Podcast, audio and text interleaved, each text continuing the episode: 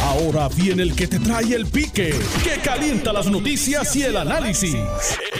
Esto es el podcast de El Escándalo del Día con Luis Enrique Falú.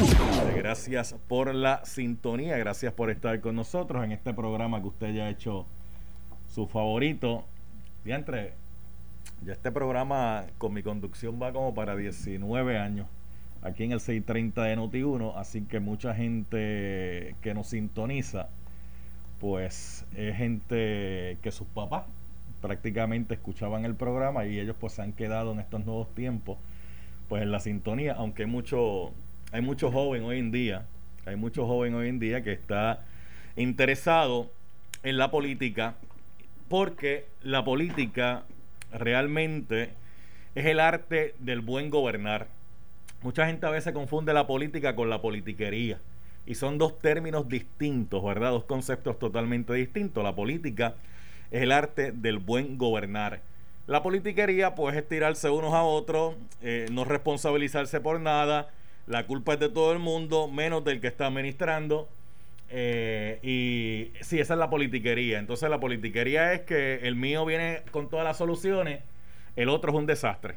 Entonces se cambian los libretos y por muchos años en Puerto Rico el bipartidismo precisamente ha hecho eso, cambiarse los libretos, de echarse culpas y los problemas siguen estando ahí. Los problemas siguen estando ahí, los problemas no se han solucionado. Mire, ahora mismo tenemos una Junta de Supervisión Fiscal que dice que hay que cuadrar cuatro presupuestos para que la Junta de Supervisión Fiscal pues desaparezca de aquí. Sin embargo, es la hora que no sabemos ni dónde estamos parados. Estamos en la quincallita política. Michael, ¿tú tienes la quincallita ahí? Eh, estamos en la quincallita política. Usted sabe que por muchos años yo le he hablado de la quincallita política, que la quincallita política es que esta persona, este candidato, te ofrece la solución a todo sin decirte cómo, cuándo, cómo y de dónde. De dónde tela si araña no teje, de dónde van a salir los recursos para hacer soluciones. Si nos ponemos a mirar para atrás un momentito, vamos a analizar mirando un poquito para atrás en los problemas de educación, Michael, ¿se han resuelto en este país? ¿Cuántos años llevamos discutiendo la misma eh, la misma situación del Departamento de Educación? Que la educación no sirve, que los maestros no tienen los recursos, que el aprovechamiento académico cada día lamentablemente, ¿verdad? Pues no es el que se espera. Eh, no tenemos eh, seguridad en las escuelas. Los conserjes están apretados. Los empleados de comedor escolar, pues usted sabe que están apretados también. Cuando usted viene a ver, prácticamente son los mismos problemas. Y los problemas son que hay más empleados de administración que incluso mismos maestros, que son los que hacen falta. Si nos vamos a ver el problema de, salud en Puerto Rico, ¿se solucionó el problema de salud con la reforma? Pues la, usted sabe que antes de la reforma en Puerto Rico existía el sistema Arbona, que era que prácticamente en todos los municipios había un CDT, un centro de diagnóstico y tratamiento. Y en ese CDT la gente iba a atenderse eh, sus situaciones de salud antes de llegar eh, a centro médico. Los casos graves los mandaban para centro médico, pero antes se iba al CDT y en el CDT lo que había era agua de piringa. ¿Tú sabes lo que era agua de piringa, verdad? Agua azul, agua verde, agua amarilla para resolverle las dolencias a la gente. Y tú llegabas al CDT y salías con un pote de, alguna agua de piringa para resolverte cualquier tipo de problema. Pues a alguien se le ocurrió que había que eh, eliminar eso porque lamentablemente los pobres estaban recibiendo una mala atención médica y se hizo una reforma. Y la reforma era que todo el mundo tuviera acceso a cualquier sistema de salud, fuera público o privado, por el medio de una tarjeta. Ah, pero la tarjeta había que pagarla. Pues mira, se creó la tarjeta y se le dio la tarjeta a todo el mundo, se resolvió el problema de salud. No tenemos un déficit brutal. Tenemos un déficit brutal en salud. El tema de la criminalidad bajó un poquito en estos tiempos con lo de la pandemia, pero, pero ni con eso los pillos han dejado de hacer de la suya. Y cuando, y cuando estoy hablando de los pillos, Estoy hablando de los pillos amateurs, no de los profesionales que están arriba en unas áreas que controlan, ya usted sabe, los presupuestos donde está el billete de verdad. Tenemos un problema de infraestructura. Tú sabes que al día de hoy hay gente todavía que está sin energía eléctrica. ¿Cuántos días hace que pasó la tormenta bananera esta de, eh, Isaías? Sí, seis días. Estamos estamos más pendientes a contabilizar los cinco días que faltan para la primaria que los seis días que pasó la tormenta Isaías y que al día de hoy hay gente que está sin luz. Ah, pues la, ¿cuál fue la solución? Votan a José Ortiz. Lo votan porque cuando usted le piden la renuncia lo están votando. Una renuncia se da de manera voluntaria porque usted decide en un momento dado no querer continuar en una posición. Pero si usted le piden que renuncie, realmente lo están votando. Porque usted no tiene otra alternativa que presentar la renuncia. Pues mire, votan a José Ortiz. ¿Saben para qué, verdad? Faltan un par de días para las primarias, está todo el mundo prendido con José Ortiz. Si yo lo saco, a lo mejor la gente dice, eso, era lo que, lo que había que hacer, pues ahora votamos por. Pero eso no va a, como le decía yo ayer, eso no va a resolver el problema de la noche a la mañana, porque ese problema de la Autoridad Eléctrica no es de ayer para hoy. Y no se va a resolver de la noche a la mañana. Porque eso es un problema que viene de base. ¿Sí? Se bajó Ortiz, se aplaca el tema, baja el tema, en lo que consiguen a alguien que lo ponen ahí de pararrayo, porque el que vayan a poner ahí lo van a poner de pararrayo, en lo que privatiza la autoridad. Porque nadie va a venir con una varita mágica a resolver mañana. Mire, si no hay poste, nadie se los va a inventar ahora. Si no hay cable, nadie se los va a inventar ahora.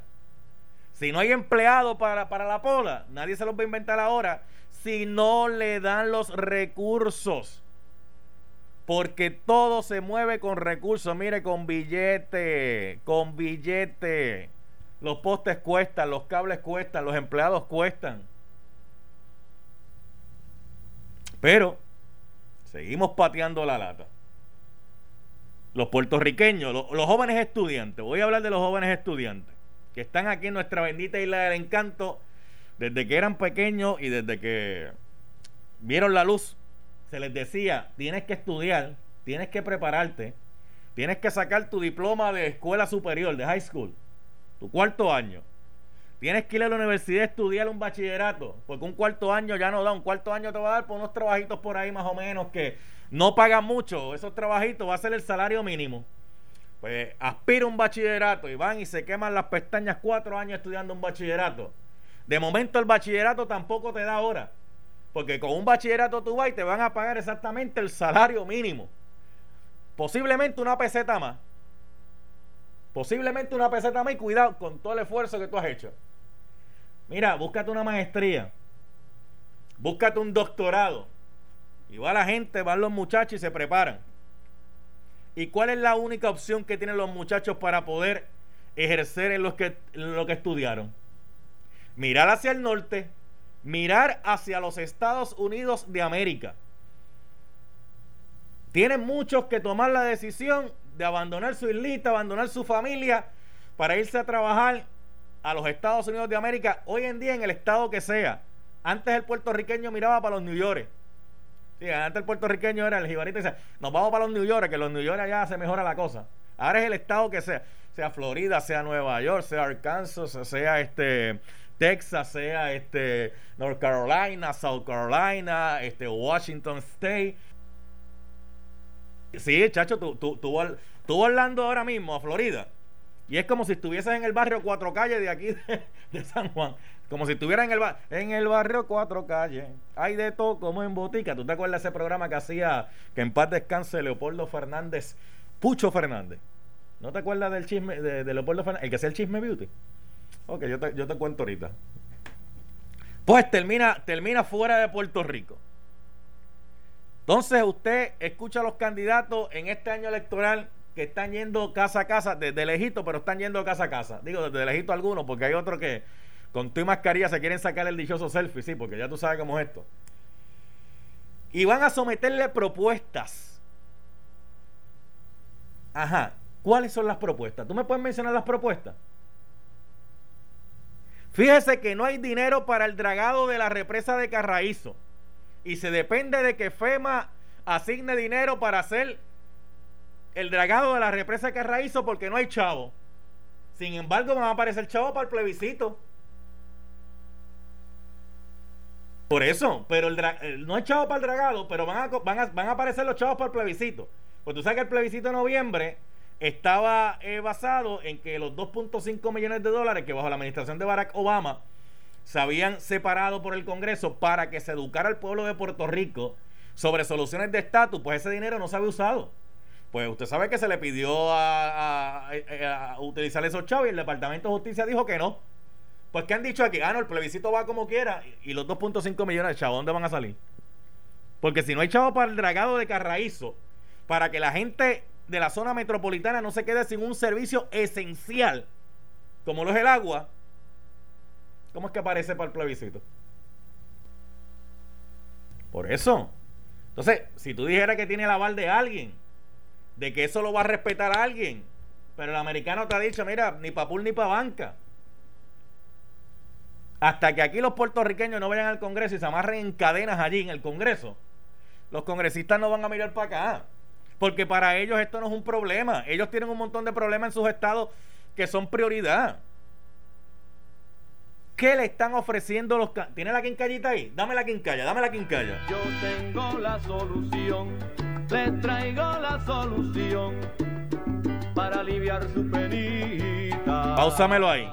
Te traigo la solución para resolver tu penita. Eso es lo que hacen los políticos cuando van a tu casa.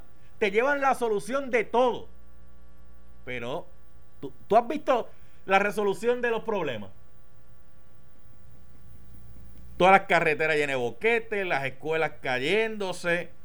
Gente que todavía tiene toldos azules como techo, mi hermano, desde el huracán María. Gente que todavía tiene toldos como techo. Tú puedes creer cosas igual. Y no te estoy hablando de la Cínsora, te estoy hablando de gente en la zona metropolitana, eh, donde más se ve. Bueno, un montón de gente sin luz en San Juan. Yo no te estoy hablando del campo de allá de la Cínsora, no, en San Juan. Y siguen siendo los mismos problemas. Y tú cambias rojo, pone azul, pone azul, cambia rojo, rojo, azul, azul y rojo. Y estamos igual. ¿Y sabes por qué estamos iguales? Porque nos hemos dedicado mucho al entretenimiento. No le estamos prestando atención a los problemas como se merece. Mire, ayer yo vi una discusión en las redes sociales. Era una foto de Carlos Romero Barceló, el exgobernador, y una foto de doña Sila Calderón, la exgobernadora. Usted sabe que ambos salieron a endosar candidatos, que de eso no es lo que estoy hablando en este momento. Pues ambos empiezan una discusión en las redes sociales. Entonces, uno le empiezan con todo el bullying del mundo, con todo el bullying del mundo que si este está viejo, que si esta está vieja, que si esto, que si lo otro. Nadie discutiendo las ideas, sino yendo al ataque personalista. De hecho, yo he visto unos comentarios que yo no los entiendo, que para alguna gente la vida de otras personas es un chiste. No, no entiendo eso. Entonces, en, en chiste y en mofa, ah, pero fulano está vivo. Pero ese no es el comentario. No es que si fulano está vivo, es, cuestionando cómo es que fulano todavía está vivo o está viva fulana. Mire, con la vida de nadie se juega, por más mal que le caiga a la persona. Por más mal que le caiga a la persona, uno no juega ni en chiste con la vida de nadie. Eso no es gracioso. Eso dice más del que lo está diciendo que de la misma persona que se quiere burlar.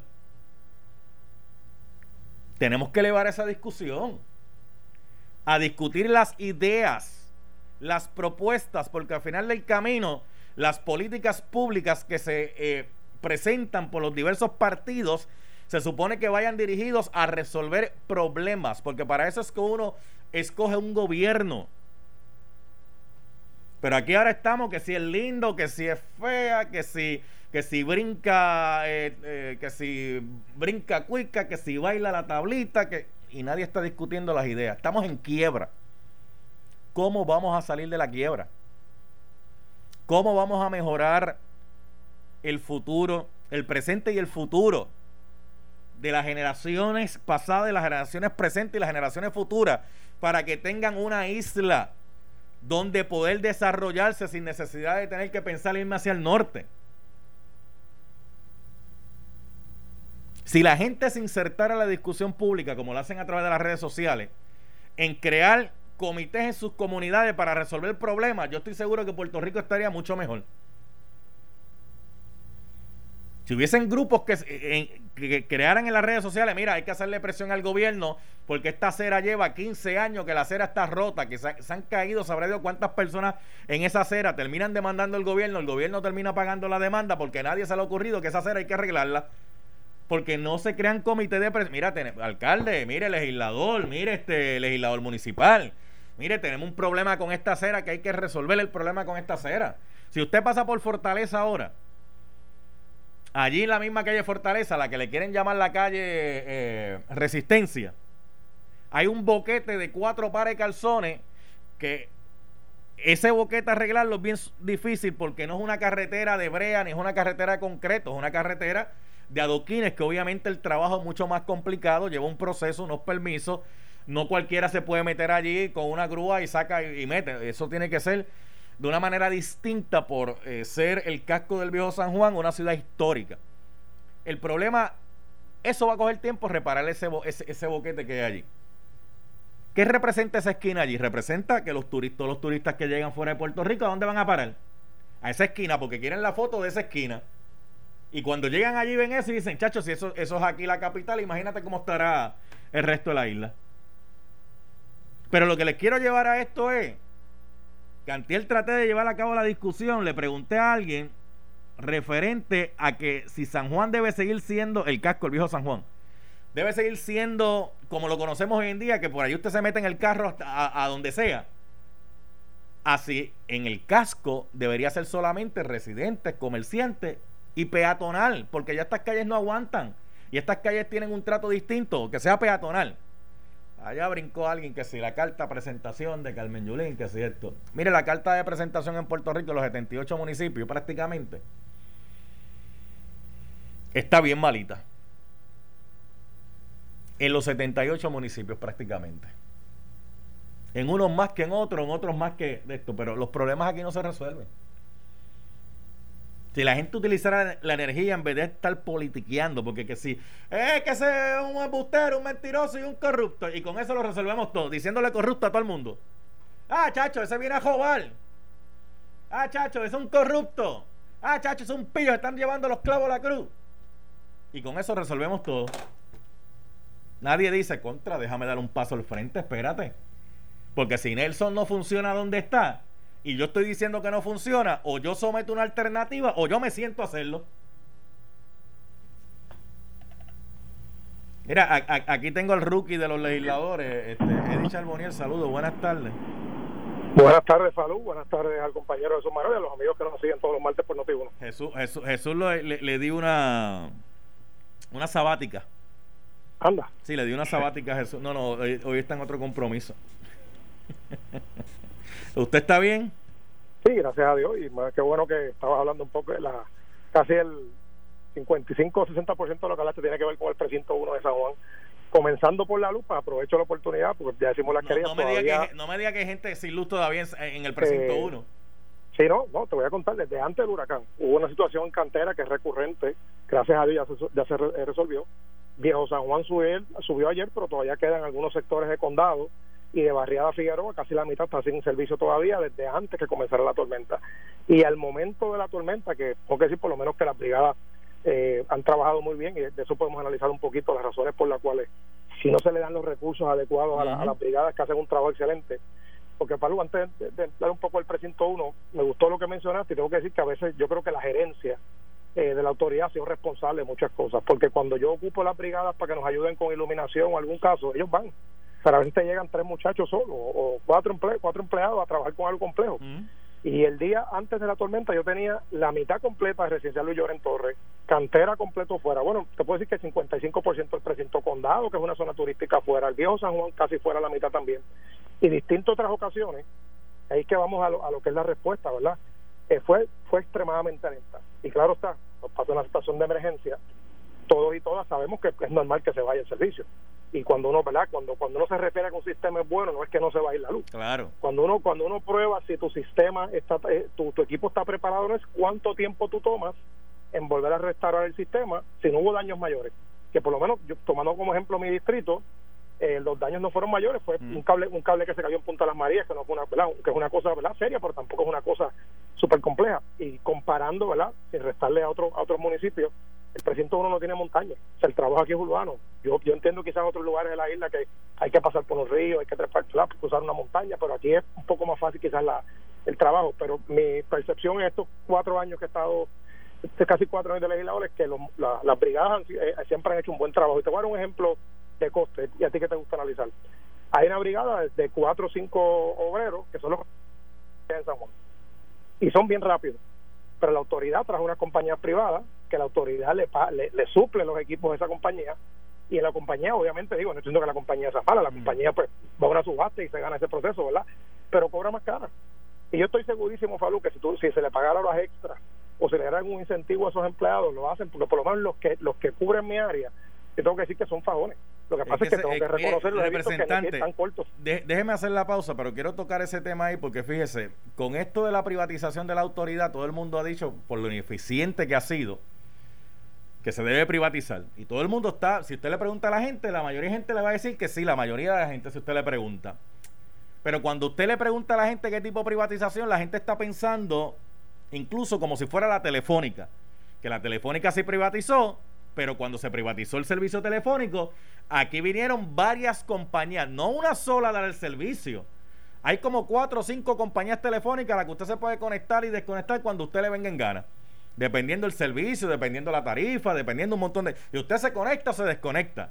Aquí estamos hablando de privatizar la autoridad a la distribución, la distribución y la transmisión, porque la autoridad va a seguir en la generación pero se lo vamos a dar a una sola compañía. O sea, yo ciudadano no voy a tener alternativa de cambiarme de esa empresa de energía eléctrica si no me gusta el sistema, a menos que me vaya con placas solares o me vaya a energía renovable, que ponga un bolillo en el techo de la casa. Eh, pero vamos a profundizar en eso cuando regresemos y vamos a hablar un poquito de otras cosas aquí en el escándalo del día con el representante de Dichal Bonil y ya mismito con alguna llama, algunas llamadas suyas. Regresamos en breve.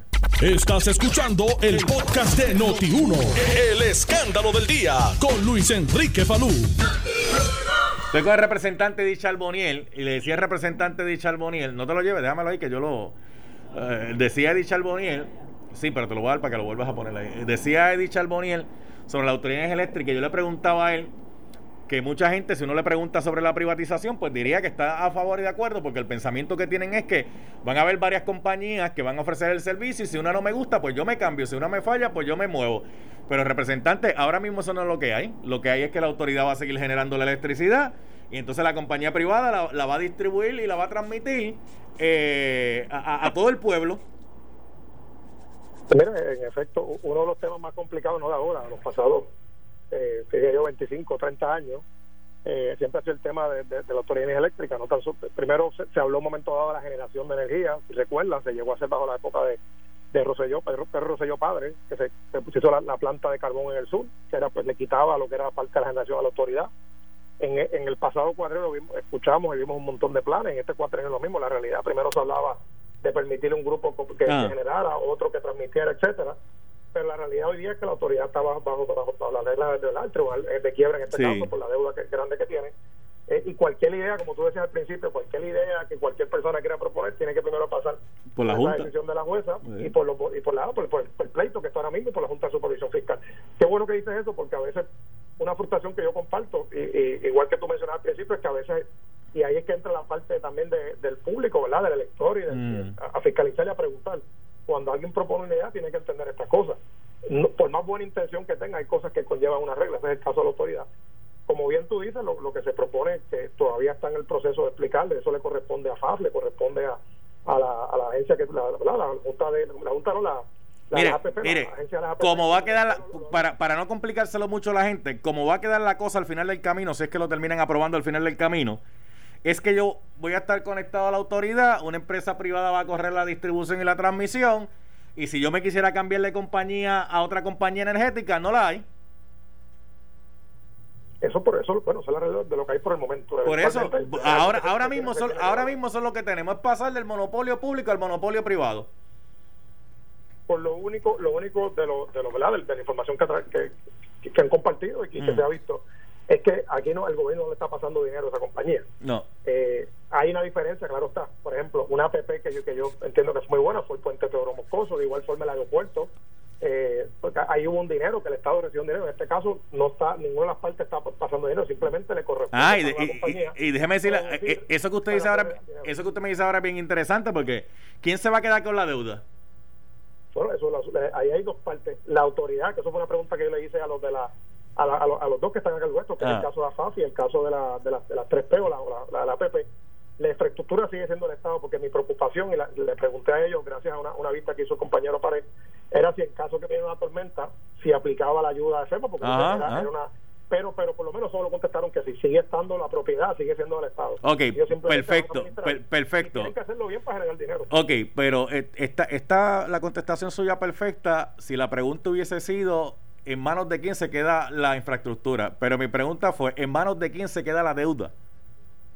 La deuda la sigue manteniendo la autoridad. la. Ah, ok, ok. Y hay que pagarla. Muy bien, gra- gra- gra- gracias por Yo, esa... yo, yo quisiera contestarte desde todo No. corazón. No, salud, no hay que pagar nada. No, no, gracias. gra- gracias por la contestación, representante Edith Charboniel, porque este, eh, eh, ya usted ve. Mire, representante Edith Charboniel, usted, muchacho joven todavía, eh, todavía usted puede decir la edad que usted tiene. 38. ¿Cuánto? 38. 38 años. ¿Y usted llegó a la legislatura a qué edad? A los 35. 35. A- a los- 34. A, los, tre- 34. a los 34 llegó a, a la legislatura. Tuvo el favor del pueblo para llegar a la legislatura a los 34 años. Usted pues se hizo abogado aquí en Puerto Rico, se quedó trabajando aquí, logró conseguir trabajo aquí y, y logró convertirse en legislador. Posiblemente, no tengo un número ahora mismo, voy a hacer un número hipotético, la mitad de la población de jóvenes que están en Puerto Rico, que estudian, que se hacen de una preparación académica y de una carrera, tienen que abandonar la isla e irse para los Estados Unidos a buscar trabajo, porque aquí no hay. Eso es muy, muy cierto. Te lo puedo decir por mis compañeros. Tengo un montón de, compañeros de bachillerato, igual de- del caso de la, de la Facultad de Derecho, porque los tiempos cambian, sea, aquí hay una cosa, tú hablas de ese tema al principio, pero ahí hay una parte que, de nuevo, hay cosas que son 100% responsabilidad del gobierno. Y eso, sacándolo, en la, botando la caja de caballo del zafacón por un segundo, ¿verdad? No tiene que ver con colores. Pero hay cosas que, que es una responsabilidad compartida entre el, el pueblo, la sociedad, las instituciones, etcétera, porque no todo es culpa del gobierno. Y cuando digo esto, mira un punto Es, interesante. es, es, cierto, no todo, no todo es culpa del gobierno. Un 99.9% nada más, pero va a ser No, justo, que no, para ser justo, Hay sí. cosas que no, porque la, ejemplo, la evolución de la, de, la, de, la, de, la, de la educación y la economía y el mundo. Hace, si tú veías el mundo bajo Muñoz Marín, pues ¿qué, qué es lo que había de trabajo? Pues fábricas y agricultura. Pues tú preparabas tu, tu, tu pueblo hacia eso. El mundo ha ido cambiando bien rápido y, y hay algo que a veces, pues, de manera fuerte, no necesariamente, hay, hay muchos grados académicos que hoy día no tienen salida en, en cuanto al ambiente laboral. Y las instituciones académicas que no el Estado tiene una que es la UPR pero las demás son privadas tienen que ver cómo tú preparas a tu a tu a tu público para que se ¿verdad? pueda lograr conseguir empleo en lo que se preparó. Porque lamentablemente esto puede sonar fuerte a lo mejor hay dos o tres que le va a caer pesado porque la- lamentablemente la educación sí es un negocio aunque uno no quisiera la verdad. Todo en la vida Ejemplo, prácticamente es un negocio. la, la facultad de derecho mismo oye ya no hay tantos casos en los tribunales como antes ni siquiera casos criminales y a veces, ¿verdad? Y lo digo porque todos los que estudiamos Derecho pasamos por ese dolor. De tú pensar, ya, ahora cuando me gradúe va a haber tantos casos, tantas cosas. Y la realidad es que no, porque no ya no están las la fábricas como antes, no hay tantas corporaciones, Ujú. ¿verdad? No hay tantos casos. Y eso le duele, porque en el caso, tú tú- se te olvidó pensar una parte que tú y yo sufrimos también, y Ujú. muchos que nos escuchan. El préstamo estudiantil, voy a hablar malo, el préstamo estudiantil. y eso eso le saca más ganas a uno que la política. Sí, sí. Entonces, y, y, y eso pues Pero, mien- mientras eso está ocurriendo, nosotros deb- debimos en un momento determinado pararnos como sociedad y repensarnos. Re- Repensarnos de qué tenemos ahora mismo para las generaciones pasadas que todavía ¿verdad? Están, con, están con nosotros, la generación de ahora y la generación venidera. ¿Qué le vamos a dejar? ¿Cuál va a ser el futuro? ¿Qué, qué van a tener? Porque es que no- ahora mismo no ven, un saludito al amigo Ángel Nieves que está en la sintonía, ahora mismo no ven la luz al final del camino y entonces estamos con las, las promesas estas. Mire, yo sé que para un candidato en un minuto usted le pregunta, oye, ¿Qué tú propones? Y entonces empieza, bueno, lo que pasa es que la propuesta que yo tengo es que cuando yo llegue allá a la gobernación, porque yo vengo con todas las ideas, que vengo a solucionar todos los problemas, porque yo soy el que sé cómo se solucionan, pues vamos a hacer lo siguiente, la Autoridad de Energía Eléctrica, pues es un problema que hemos tenido durante décadas y cuando yo llegue la primera prioridad que yo voy a tener es meterle mano a eso para que esa autoridad no sea como es, sea otra cosa, que la gente la conozca. Se acaba el minuto y uno nunca sabe ¿Cómo rayos que va a ser esa transformación? ¿Cuánto va a costar esa transformación? ¿Qué tiempo va a tomar esa transformación? Eh, ¿A cuánta gente va a impactar esa transformación? ¿Sabe por qué? Porque ellos han dado la idea, se han dado la idea que si tú hablas así como yo hablé en ese minuto que ocupé de tiempo, como quiera la gente va a votar por ti. Porque la gente vota más por el partido que por las ideas que se propongan. Pero fíjate, también tengo que decirte por lo que ha habido una evolución en eso. Hay un público más exigente ahora, Sí, tiene acceso a las redes sociales, sí. etcétera, y por lo menos San Juan. Y te lo digo porque eso se ve mucho en San Juan. En San Juan yo tengo, y te lo puedo probar estadísticamente, gente que vota por un candidato a un partido y de otro. Sí. Te voy a dar ejemplo de mi elección. Yo tuve unidades tradicionalmente populares, ¿verdad? Que, por ejemplo, eh, pues, era de Alcaño Martín Peña, que la alcaldesa de San Juan ganaba por y yo ganaba. Y el senador Newman y otro senador no salía. O sea, tú pues, ahí te diste cuenta que la gente votó de una forma no tradicional. Mire, lo, lo, Eh, lo- lo- lo voy a dejar ahí. Esta, estuvimos filosofando, lo voy a dejar ahí, pero no se me retire, representante. Tengo aquí al amigo Aníbal Ribot. Eh, Aníbal Ribot, como ustedes saben, un comunicador de toda la vida, de, de mucha experiencia, compañero de nosotros acá. Este, A- Aníbal, saludos, buenas tardes, ¿cómo estás?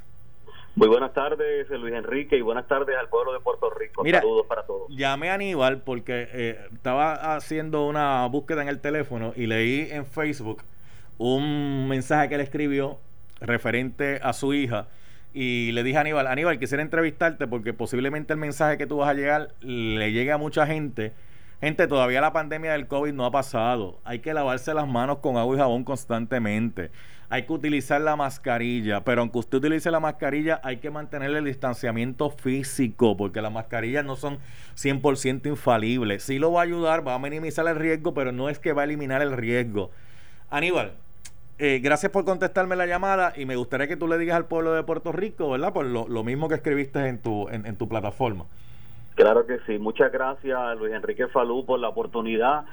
Pues esta mañana amanezco con la noticia de que la madre de mi hija pues me llama para decirme que mi hija había estado este sintiendo verdad Un- uno- unos síntomas que pues le tomó un tiempo en lo que se hacía la prueba hasta que finalmente ella pues eh, nos llamó para decirnos que salió positivo a la prueba de COVID ella se estaba sintiendo mal, eh, le dolía mucho el cuerpo, este tuvo eh, también perdió el tacto, perdió el olor y pues eso pues pues Eh, perdió el, el, el olfato, el olfato. el olfato, Sí, correcto, sí. el olfato. Y entonces, pues, en ese caso, pues, ya se sentía, ¿verdad?, con esos síntomas y dentro de todo lo que se ha escuchado, porque todavía nadie prácticamente sabe, ¿verdad?, Mm. este, cómo atacar este, este, esta pandemia. Pues se hizo la prueba y salió, salió positivo. Aníbal, hija- ¿qué edad tiene Sí. tu hija? mi hija actualmente tiene 26 años. Mi hija se desenvuelve también en el área de las comunicaciones. Es una comunicadora igual que este servidor. Eh, actualmente pues también tiene ¿verdad? un trabajo parcial. Mm. Todavía pues ella no sabe ¿verdad? dónde fue que, que se contagió. Eh, supongo ¿verdad? que entre las amistades que tendrá en el círculo social que ella se mueve. Aníbal, importa, importante eso que dices porque me planteabas que ella prácticamente iba del trabajo a la casa y de la casa al trabajo, pero obviamente eh, tenía eh, compartir con, con, con amistades y posiblemente se entiende que pudo haber sido ahí que se pudo haber contagiado. Hasta el momento eh, no tengo todavía eh, exactamente cómo es que, porque todavía ella pues no sabe, pero sí, pues lo que me contó, pues nosotros estamos, eh, deducimos que pues pudo haber sido así a través de alguna amistad, de algún amigo o algún lugar donde ella pudo haber estado compartiendo, comiendo o cenando con alguna amistad. Esto pues, ya tú sabes Luis Enrique, pues que nos ha tocado fuertemente Sí, sí. porque sabemos, ¿verdad?, que aunque pues eh, hay muchas personas que lo pasan de diferentes maneras, eh, espero, ¿verdad?, que pueda salir de esto pronto, eh, aparte de los síntomas que ella ha tenido, pues que se vaya recuperando prontamente, porque el dolor, ¿verdad?, de sentir que hay un familiar que está enfermo o una amistad con esta pandemia, con este virus que nadie conoce exactamente cómo lo van a atacar, cómo van a atacarlo con medicamentos, porque todavía no, no, no hay medicamentos, pues sabemos que eh, es bien fuerte, es bien fuerte para ella, porque es una niña joven, Claro. son 26 años, este tiene que estar encerrada en su casa, ella vive en el estado de Boston, Massachusetts, y está encerrada en su casa ahora mismo, una cuarentena, hasta que pues pueda pasar este la pandemia, ¿verdad? Y todos los síntomas que está sintiendo. Aníbal, gracias a un millón, ya Nelson me está diciendo que me tengo que ir, todo va a estar bien, se va a recuperar, pero el mensaje es bien importante porque mira, aquí en Puerto Rico se le está diciendo a la gente, y las estadísticas están diciendo que están aumentando los casos de COVID, de que tienen que guardar la distancia, usar la mascarilla, el lavado constante de mano y jabón. Pero la sobreconfianza de la gente es, ah, es que yo voy con Aníbal, Aníbal es pana mío, Aníbal está bien, yo estoy bien, pues vamos, vámonos por ahí. Y uno no sabe, aquí estamos hablando de una joven de 26 años, aquí se ha dicho en Puerto Rico a los jóvenes que se tienen que cuidar porque los jóvenes piensan que están exentos del COVID se están yendo por ahí a janguear con los panas, este, se están yendo por ahí a comer con los panas, se están yendo a salir por ahí con los panas para la playa, para aquí, para allá, porque no, yo estoy bien y posiblemente uno de esos panas se puede contagiar y llevar el virus a la casa y contagiar a papá, a mamá, a abuela, a abuelo o contagiar incluso a los mismos amigos. Así es. Y, y es mejor prevenir que tener que lamentar, ¿verdad? Y es mejor eh, tener esa, esa previsión. Pero bueno. Te agradezco, Luis Enrique, por la oportunidad. Lo que le pido es oración al pueblo de Puerto Rico. Ella se llama Roxanne Ribot González, es una comunicadora, vive en el estado de Boston.